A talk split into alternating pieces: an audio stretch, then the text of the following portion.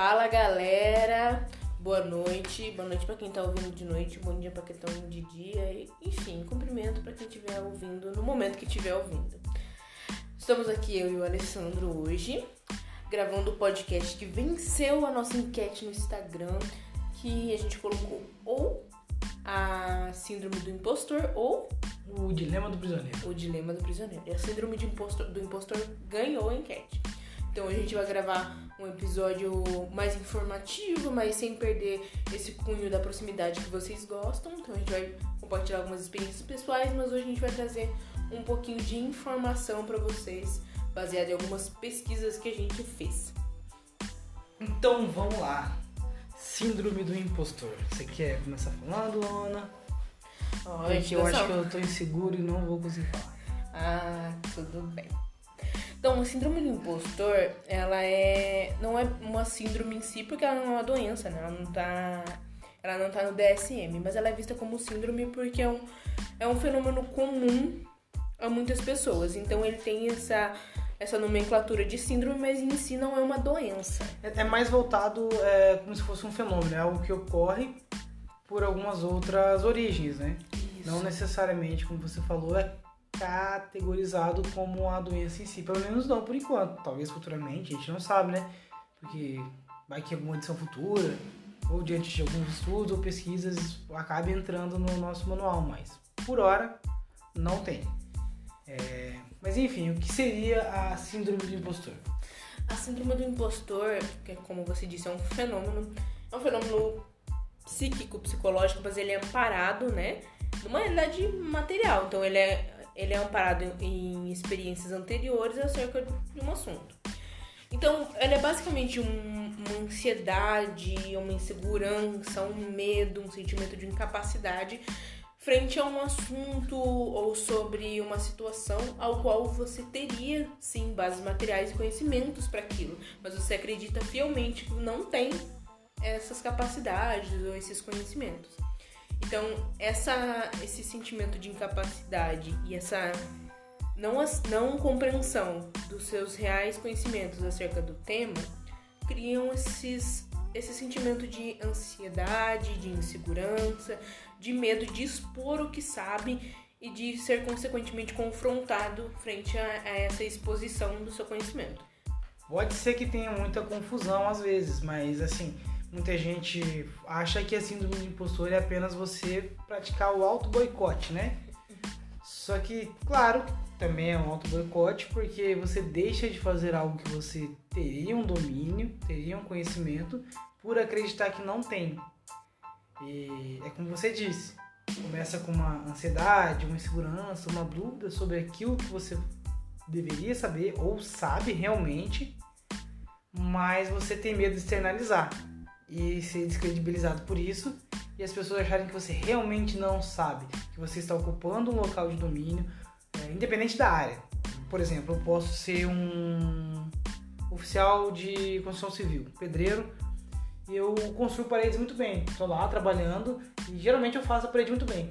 Chega uma galera e que a galera sabe que eu mando bem, que, que gosta do meu trabalho, que curte o meu trabalho, e eu tento mostrar o mínimo possível desse trabalho, não por, por competitividade nem nada, mas por medo de eu realmente não saber o que eu acho que sei e, por segurança e medo e essa ansiedade toda, eu acabo não demonstrando e me boicotando. Então eu não vou me destacar nessa equipe, por mais que as pessoas saibam que eu desenrolo uhum. meu trabalho, que eu sei que eu tenho essa, esse conhecimento, essa carga teórica, técnica ou prática, mas eu acabo me privando disso.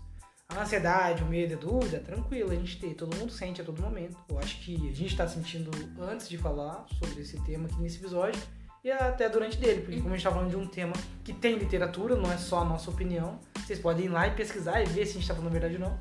Então pode ser que gere uma insegurança na gente. Uhum. Mas até aí tudo bem, é tranquilo, porque a gente está fazendo igual. E a gente e a gente estudou para isso, mas mesmo assim, mesmo a gente tendo estudado, ainda assim tem esse sentimento de insegurança e de medo. É, só que isso não caracteriza a síndrome do impostor, porque a gente tá aqui. A gente vem fazer. A gente não tá se privando. E o síndrome do impostor normalmente a gente é, é quando você sabe, você tem um conhecimento, mas você acredita ter menos conhecimento possível. Então você se valida menos, você se avalia como inferior diante daquele conhecimento. É como se o conhecimento que você tem, qualquer pessoa tem, é tranquilo, normal, todo mundo sabe, então não tem por que você ficar falando. Geralmente é associado a esse tipo de sentimento. Então se você não pode confundir, às vezes, síndrome do impostor com preguiça. Ah, eu não vou lavar meu carro porque eu não vou lavar tão bem, mas você está com preguiça. Você não se valida desse conhecimento. Tem situações diferentes. Estou falando isso porque eu já vi muita gente confundindo em conversa síndrome do impostor com você não conseguir fazer algo. Porque tem diferença de você saber e de você não saber. E é de você não fazer e de você não conseguir fazer. Porque tem essa diferença também, que é, colocando em outras palavras o que você disse agora, né? Porque eu não conseguir fazer é uma ausência de conhecimento, ou de repertório, ou de falta de tato para fazer aquilo. Mas você não, não fazer porque é, é, dando essa característica do síndrome, da síndrome do impostor, é você não fazer por esses sentimentos negativos relacionados a esse ato pode simplesmente ser explicar como que você levantou essa parede. Se você levantou, você levanta essa parede, levanta paredes todos os dias, explicar como você assentou o tijolo, por onde você começou, porque você começou dessa forma, não seria um grande problema se não tivesse aquela pressão de pessoas de fora vendo o que você está fazendo. Né? É, antes, antes de eu dar uma opinião minha sobre o assunto e falar um pouco sobre algumas experiências que eu possa ter ou não, relacionado a mim ou ao terceiro sobre a síndrome do impostor. Eu só quero ver se eu consigo ler aqui é, uma das definições que a gente achou. Só um segundinho, galera, aqui ó. É, o fenômeno do impostor refere-se a indivíduos que são bem-sucedidos de acordo com padrões externos, mas têm uma ideia persistente de incompetência pessoal. É, constantemente eles sentem medo muito grande de serem descobertos como, como impostores que é basicamente transcrito, transcrito ali esse conceito no que a gente já falou antes, que é tem domínio, mas tem medo de não, de, ele acredita que possa não ter, ele tem medo que descubram que ele não tem e que ele está no local onde ele não deveria estar. Mesmo ele sendo referência nesse assunto, mesmo ele sendo referência no, no local onde ele está. Agora tentando levar mais para o âmbito do dia a dia e pessoal, é, vou tentar falar mais ou menos, deixa eu ver o que eu vou falar aqui. É, é assim, quantas vezes na vida você já teve um assunto ou uma situação, tanto você Luana quanto você ouvinte, teve uma situação de onde você sabe um assunto. Ah, eu sei molhar plantas. Quando você está sozinho, você consegue ter esse plano. Ah, vou molhar a planta sim, porque eu sei que ela vai crescer mais, ela vai absorver mais água. Se eu molhar em tal horário vai ser melhor. É, você consegue ter é, esse domínio quando está você. Chega outras pessoas, tá tranquilo. Mas quando essas outras pessoas começam a falar desse assunto, você dá aquela auto-repreendida. Fala, pai, eu não vou falar sobre isso. Porque vai que eu molho errado. Ah, minha planta nem tá tão grande assim. Mesmo sem você ver como tá a planta das outras pessoas que também estão falando de molhar. Mas você prefere não falar porque, porra, minha planta não tá tão grande assim. É, será que eu molho certo? Será que eu coloco a quantidade de água certa? Vai que tem alguém que fez algum curso que eu não fiz sobre molhar a planta e fala que eu coloco errado. Como que eu vou debater com essa pessoa? mesmo tendo conhecimento prático, técnico e teórico, você se prende. Quantas vezes isso aconteceu na sua vida? Você, Lauana, você consegue identificar algumas situações onde você teve esse, esses nuances aí da síndrome do impostor? A maior parte da minha vida acadêmica. estuda pra caramba, estuda pra caramba um tema, daí cheguei lá na aula pra discutir o assunto. Eu sei o que a professora tá falando, ela fez uma pergunta, eu sei responder a pergunta, mas eu fico, ah, vai que eu vou responder e vai estar errado, né? Imagina, eu vou queimar meu filme na frente de todo mundo. Eu não vou falar porque isso vai me gerar um desconforto. E eu já estou desconfortável. Então, se gerar mais um desconforto, eu vou ficar mais desconfortável ainda. Então, não falo. Aí vai o colega do lado e fala exatamente o que você estava pensando. Coisa. Aí a pessoa fala, perfeito, maravilhoso. Eu, ai meu Deus, podia ter falado, né? Isso, gente, vocês têm que estudar mais. Eu falo, pô, mas eu sabia. e não falei parece ser tão óbvio, mas não é. é. É aquela mesma situação do dia a dia. Às vezes o óbvio ele precisa e pode ou deve ser dito. Uhum. É óbvio para você, mas para as outras pessoas talvez não seja.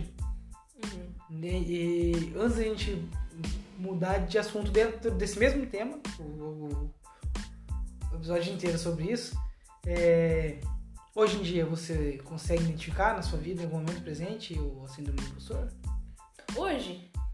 Hoje, hoje eu vou eu vou participar de uma aula na faculdade de uma matéria que eu gosto muito e de um assunto que eu tenho muito domínio teórico, domínio prático dentro da clínica. E mesmo assim eu, eu estou extremamente nervosa.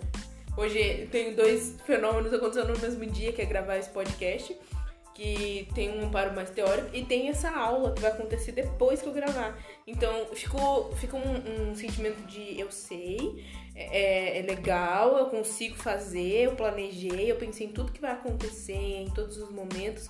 Mas mesmo assim, eu penso que qualquer momento que alguém fizer uma pergunta, eu não vou saber responder. Mesmo eu tendo feito meu TCC sobre esse assunto, eu trabalhando diariamente sobre esse assunto, eu tendo praticado isso no plantão sobre esse assunto, eu estudado frequentemente esse assunto, ainda me dá medo de responder qualquer tipo de pergunta que venha referente a isso. Então, é, isso é muito vinculado à autoimagem que eu tenho enquanto pessoa, pessoa detentora de um conhecimento.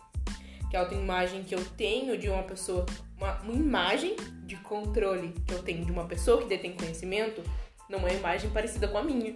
Então, se mesmo eu detendo conhecimento, eu penso que qualquer um vai confrontar esse conhecimento e eu não vou ter o que é preciso para na hora ir contra e falar assim, eu tenho esse conhecimento, mesmo eu não, não de acordo com a imagem que se tem de uma pessoa detentora de conhecimento. Eu tenho, eu falo humano, eu falo poucas ideias, mas eu sei falar sobre os assuntos também. Eu sei falar teoricamente também. Mas parece que quando alguém me confrontar sobre isso, eu não vou conseguir e gerar um embate, digamos assim, ou questionamentos ou reflexões para ir contra essa imagem que eu tenho, que eu internalizei, e mesmo eu querendo ir contra porque eu não me encaixo nessa imagem, eu ainda tenho ela internalizada. E isso é muito contraditório na cabeça da pessoa. Porque eu não acredito que essa imagem de controle de uma pessoa que detém conhecimento é bacana, e eu não me encaixo nessa imagem, mas quando eu sou confrontada eu fujo.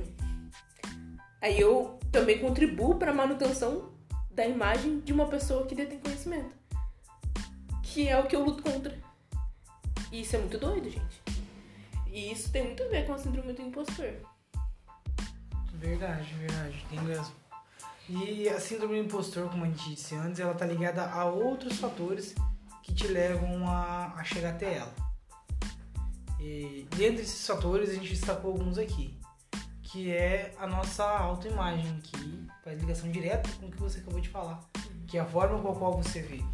Ah, agora não mais, porque a nossa conta do Instagram, pra quem não sabe, não sei se a gente falou isso na última vez, mas ela foi cancelada, anulada, uhum. apagada, sei lá, sumiu. A gente um dia olhou, foi tentar entrar, não tava mais lá. Lá tinha alguns vídeos e. Acho que só vídeo mesmo.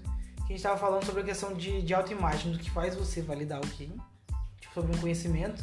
Uhum. É o que? É, é padrão de estética, é cor, é a forma de falar, é a forma de se vestir, é o lugar onde mora. O, o que faz você validar alguém? Porque baseado nisso, baseado nesse estereótipo que você tem, é o que você vai trazer para sua vida também. Então, é, a gente vê muitas pessoas elas mudarem a forma de, de se comportar socialmente após terminar um ensino superior, por exemplo. A pessoa, é, às vezes você conhece alguém e esse alguém tá lá jogando bola com você todo dia, brincando, falando um monte de asneira, falando gíria, Aí ela se forma em direito. Aí já começa a andar de roupa social, já fala mais difícil. Até para conversar com você ela já conversa de uma maneira diferente. Eu conheço pessoas assim. É, por uma questão de validação de imagem. Porque se eu continuar jogando bola todo dia, não que a pessoa pare de jogar bola, mas muitas vezes a pessoa pode remanejar o grupo. Ela, não vou mais ficar nesse grupo, vou no outro, né?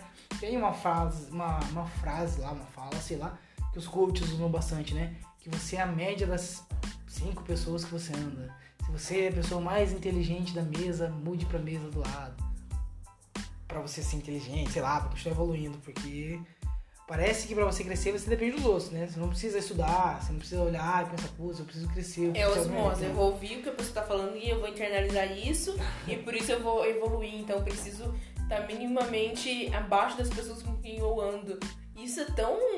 Tão louco, cara.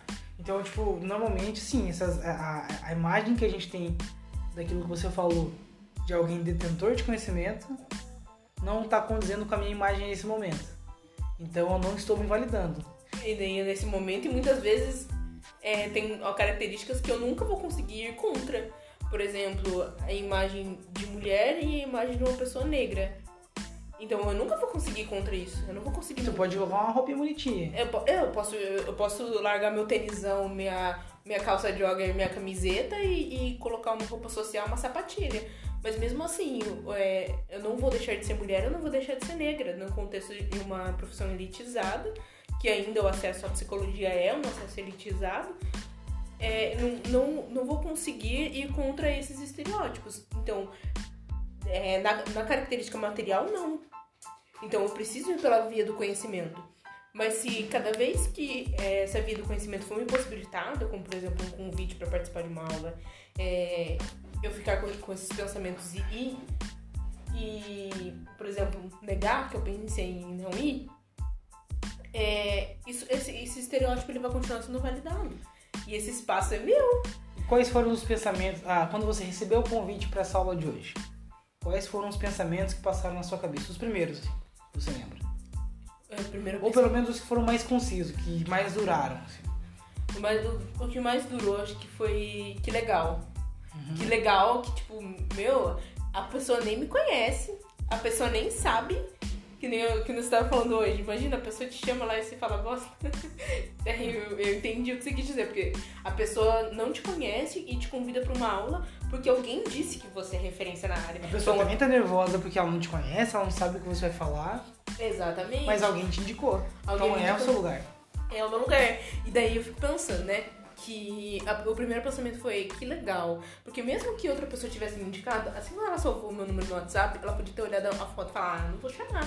Mas mesmo assim ela chamou e eu pensei, que legal, que legal. Ela foi tão simpática, a gente conversou vários, vários, vários dias a respeito dessa aula, de como seria, do planejamento e tal. E eu achei muito bacana, por mais que eu estivesse nervosa. Aí eu saí desse pensamento de que legal e eu, meu, a pessoa não me conhece. Então eu preciso provar pra mais do que os alunos. Porque tem algumas pessoas dessa sala que eu conheço, que são meus amigos. Então, mas pra mais que os alunos, é pra uma pessoa que eu não conheço, porque eu não conheço a pessoa que me convidou. Então eu preciso provar que sei pra uma pessoa que eu não conheço, que também tem um conhecimento, que também tem um currículo. Aí ontem quando eu, eu fui dar uma Mas tem a questão da propaganda também, né? Porque ao mesmo tempo que a pessoa, ela, ela pode, tipo, não conheço ela, vou fazer um teste e tudo mais, alguém convenceu essa pessoa. Com certeza alguém te indicou, não falou só, ah, chama essa pessoa aqui, entendeu? Ela sabe. Ela chama a Luana que ela sabe. Com certeza a pessoa deve ter feito, porra, ó. Sabe preparar a sua cama pra você. Exato. No sentido de, de relação. Não no sentido de, de abrir portas só, mas de relação também. Pô, essa, essa menina ela é inteligente, ela tem domínio nessa área. Possivelmente, eu não sei quem foi, né? Mas pode ter sido um professor seu que deve ter visto seu TCC. Ou alguém que conhece seu trabalho no dia a dia. Então, há uma validação. A validação já existe. Aí entra a questão da autoimagem que pode estar ligada com a questão de uma possível síndrome do impostor, esse possível fenômeno. Porque todo o resto da validação externa você já teve. Mas teve uma validação muito importante que você ainda não teve. Ou no seu caso já deve ter tido até nesse momento, pelo menos. Porque daqui a pouco, se não teve, já era. que é a sua validação. Exato. E é muito doido porque tem uma professora muito querida que é. Maiara. Ela sempre falava pra gente que a única pessoa que vai saber da qualidade, da sua qualidade de profissional, ou da sua intervenção, ou de você enquanto psicólogo, ainda mais se você trabalha num contexto clínico, é a pessoa que está sentada na outra poltrona na frente da sua. Nunca, em hipótese alguma, você vai conseguir em um discurso dizer o quanto você é bom. Então eu posso vir aqui e tecer vários elogios a respeito de você enquanto profissional, mesmo você sendo de uma abordagem diferente. Então, dentro dos conhecimentos que eu tenho da análise do comportamento, eu posso dizer que você é um cara foda. Mas em hipótese alguma, eu vou saber se isso é verdade. Se até se minha percepção sobre você é verdade. A não ser a pessoa que tem contato com você enquanto profissional. Entendi. Que pode ser que pra mim, as suas intervenções quando você cita não surtirem um efeito, porque eu entendo a, a psicologia de outra forma. Mas se eu conhecer uma pessoa que foi atendida por você e que teve acesso a essas técnicas que você aplicou e fala, cara, pra mim funcionou, fala, cara, que massa, perfeito.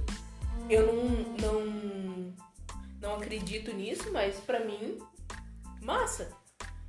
Então, só, só quem vai ter acesso em você, a, a, ao seu conhecimento, ao quanto você sabe, é quem tem acesso ao seu trabalho. Então isso é, é muito interessante de se pensar que só quem vai saber da qualidade da aula é quem tiver na aula. Quem tiver acesso a esses, é, a esses diálogos, né? Mas e você, Alessandro? E eu que Como que você vê a sua autoimagem dentro desse processo? Cara, agora é muito louco, né? É, a gente tá em momentos diferentes, eu e você, por exemplo. Mas você já deve ter passado pela posição que eu tô agora. Eu tô na, na, na posição de recém-formado. Então, lógico que a insegurança bate ferrenhamente. Mas eu acho que por enquanto eu ainda tô tranquilo. Porque eu, eu, eu, eu acredito que eu sei o que eu quero profissionalmente. E eu demorei um pouco para entender, mas eu acho que eu tô com. Pode, pode dar errado, né? A gente não tem garantias de que tudo que a gente faz dá certo. Mas o medo de não dar certo não tá me travando. E eu acho que eu quero fazer, o que eu espero pra minha vida profissional e o que eu posso fazer com o que eu tenho no momento, eu tenho feito sim. Então eu acho que eu, tô bem tranquilo quanto a isso. Questão de validação, é, se eu valido o que eu falo, se eu valido o que eu penso, eu tô falando. Né? Então, validando ou não, eu tô arriscando. Eu tô me expondo a essa, essa contingência aí. Agora, se eu tô mandando bem ou não, também é uma coisa que eu não sei. Eu vou saber, sei lá, se alguém. O pessoal tá ouvindo o podcast. Então, em relação ao podcast, uhum. a gente manteve é, é, ouvinte, a galera tá ouvindo. Então, não, não é uma coisa que eu fico mais tão inseguro igual eu ficava no começo. Ah, em relação à profissão, tem a questão de. Como eu vim do exército, foi minha primeira experiência muito longa profissional, lá tem muita questão de hierarquia. Então, às vezes, eu fico confuso nisso, porque eu sei que eu acabei de me formar, então tem determinadas conversas, determinados debates que eu ainda fico inseguro por não saber se eu estou sendo bem aceito nas conversas, nos debates, por ser recém-formado. Ah, sei lá, medo de que, ah, mas tá falando, cara? Você acabou de formar, você nem sabe, você nem conhece a profissão, tá falando aí. Mas ainda assim, eu tô me arriscando. Então, hoje eu tô meio tranquilo. Inseguro sim, com ansiedade sim, com medo sim, mas tentando. E quando a gente falou da autoimagem ali, é, que, é, que a gente muitas vezes projeta uma imagem de que quem é detentor de um conhecimento, ou a pessoa que fala bem, que isso está ligado à imagem dela, a forma como ela se veste, a forma como ela fala, a forma como ela anda, o carro que ela tem. Não é uma dica para vocês comprarem carro, se vestirem bem e se enquadrarem dentro desse padrão. É mais uma forma de. é uma fala voltada para a intencionalidade de que vocês internalizem. Tipo, essa pessoa, a Laona, ela tem a fala dela. Ela pode ou não ser validada por isso. Mas suponhamos que seja. Sei lá, ela usa vestido longo, salto alto sempre, sorridente, todo mundo valida ela porque ela fala, porque é linda, maravilhosa e fala super bem. É... Eu sou homem, então se eu for seguir esse padrão, eu não vou usar vestido para falar. Né? Não, não tá nos meus padrões de vestimenta, então já vai quebrar por aí. Então a gente tem que continuar quebrando padrões nesse sentido. É, eu me formei em psicologia, eu tenho sim uma paixão muito grande para essa profissão, desde antes de me formar, durante toda a graduação. É, eu sei que tem um olhar elitizado para a profissão, que é de um acesso restrito, apesar de que hoje em dia a gente está bem avançado em relação a isso. Mas eu me recuso a me colocar em qualquer padrão é, social elevado. Claro que não estou dizendo de, de atendimento, estou dizendo eu, Alessandro, a minha imagem, é, eu gosto de usar camiseta um pouquinho larga, não largona assim, mas um pouquinho larga e calça um pouquinho justa. Eu gosto de comer, eu gosto de comer podrão na esquina. É, dessas coisas, assim, tipo, de, de andar no lago às vezes, de correr com a, com a Laísa, dar uma caminhadinha, nem sempre, mas às vezes sim. De tomar cerveja no boteco. Tomar cerveja no boteco. Claro que também não no nível de todo dia, toda, todo, em qualquer boteco. Mas padrões que para mim fazem parte da minha qualidade de vida, que estão fazendo tá muito bem resolvido com a imagem que eu tenho sobre mim que essas coisas não vão desvalidar o que eu tenho para falar sobre minha profissão, sobre um possível atendimento. É, na verdade, isso é quem eu sou. Então eu consigo entender isso. Então a fala da autoimagem é mais voltada para esse sentido. para que você entenda quem você é, qual forma você é, lida bem consigo mesmo. Porque a partir do momento que você se coloca em uma caixa, se essa caixa for muito apertada para você, você não vai conseguir se movimentar. Você pode entrar numa caixa e ficar numa prateleira onde todo mundo vai te ver e te achar bonitinho, mas você vai estar desconfortável. E o quão bom você vai estar desempenhando seu papel uhum. na sociedade, socialmente, seja profissional, seja em âmbito mais familiar, mais restrito ali. É, então a, a, caixa ela pode ser bonita, você pode querer ficar na vitrine, mas o quão bem isso vai fazer para você. Se te fizer bem, mano, vai lá, entra nessa caixa e se joga. Mas tenta achar o seu padrão, tenta achar o seu jeito. É, olha para você mesmo, internaliza é, o que você espera da sua vida, o que te deixa bem, o que dá para você retirar da sua vida atualmente, que não vai fazer falta. Sei lá, se eu tirar. A gente. Às vezes no podcast eu falo palavrão. Às vezes eu falo umas gírias, às vezes durante o trabalho, quando a gente não tá em atendimento, a gente faz umas brincadeiras, eu falo algumas gírias também, tipo, ó, oh, maluco, hein, mano, qual é? Só que em atendimento, em horário de trabalho, em horário de atendimento, em horário de psicoterapia, isso não existe. E isso não me faz mal.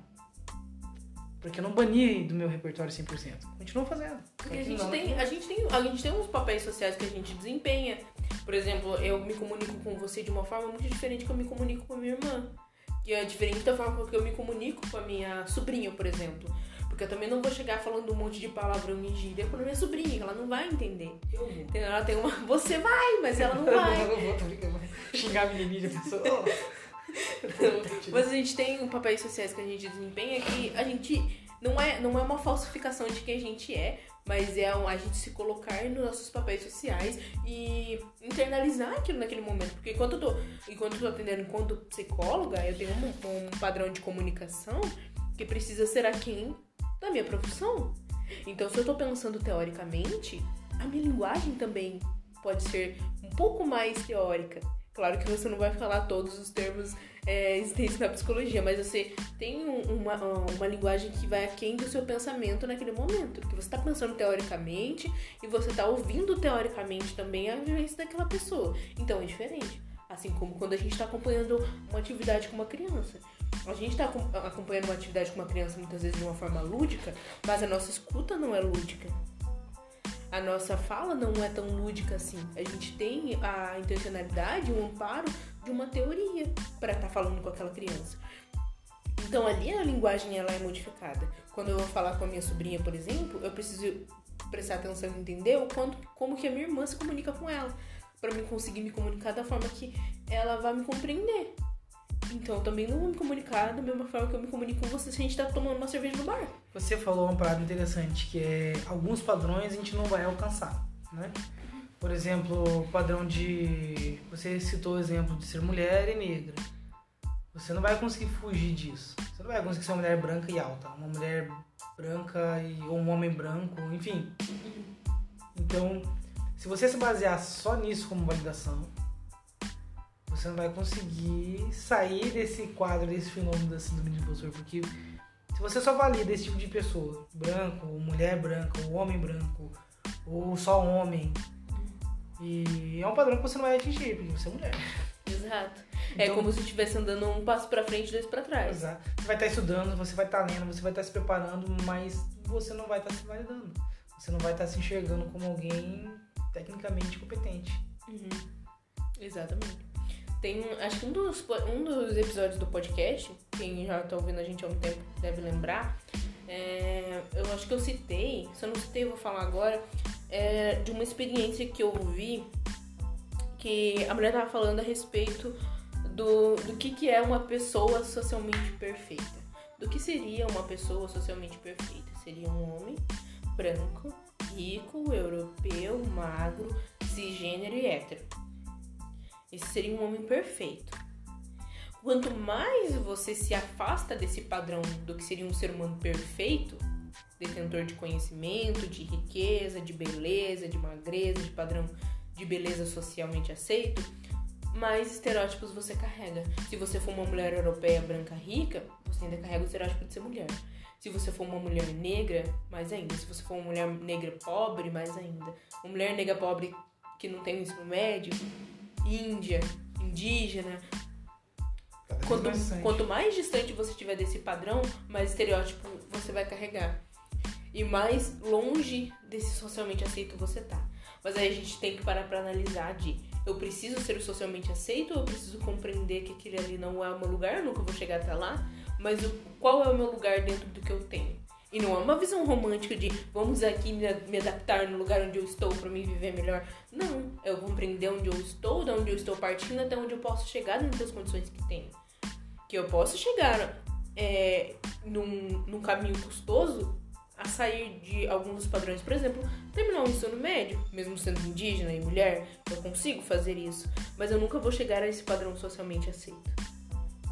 Eu acho que o legal é se perguntar, quando você está em um processo de acadêmico ali, onde você está aprendendo, estudando para se tornar um profissional, ou quando você já é um profissional, ou independente de que área for, às vezes não é uma área de formação acadêmica, é uma área de esporte, é uma área de até de habilidade social. Com essa habilidade, seja dessas áreas qualquer que eu falei, o que você quer se tornar? Uma pessoa que tenha domínio disso, desse conhecimento, dessas habilidades, ou quer se tornar o estereótipo. Exato. E aí talvez você consiga chegar mais perto do que você quer.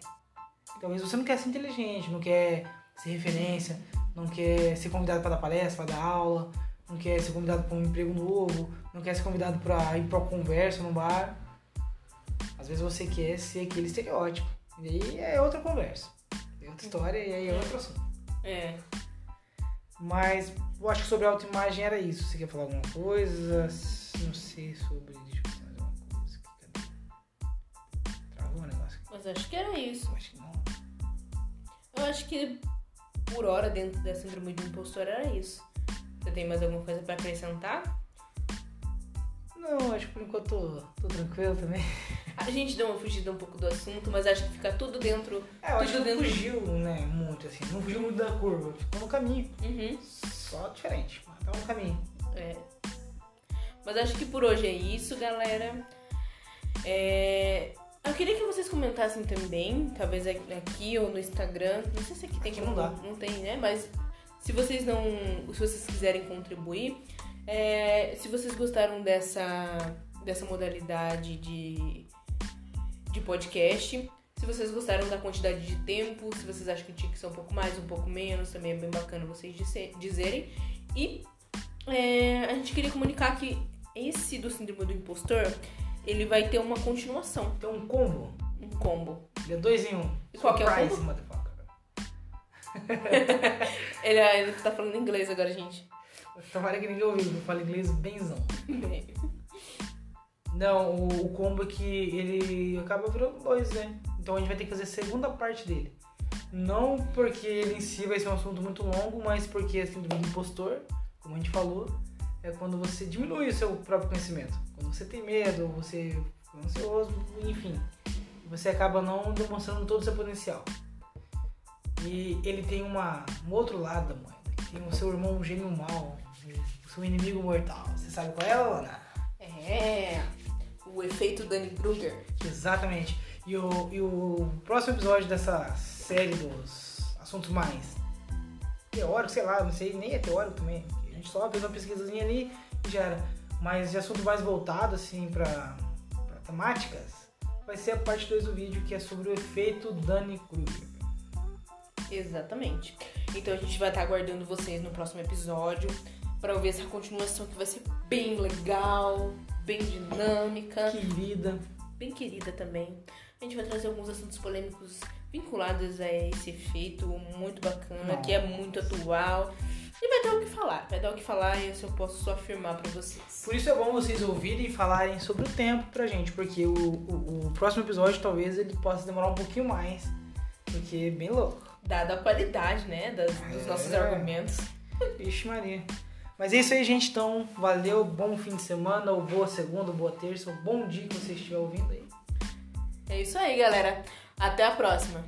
Beijo, tchau. Achei que você ia falar beijo, tchau. Beijo.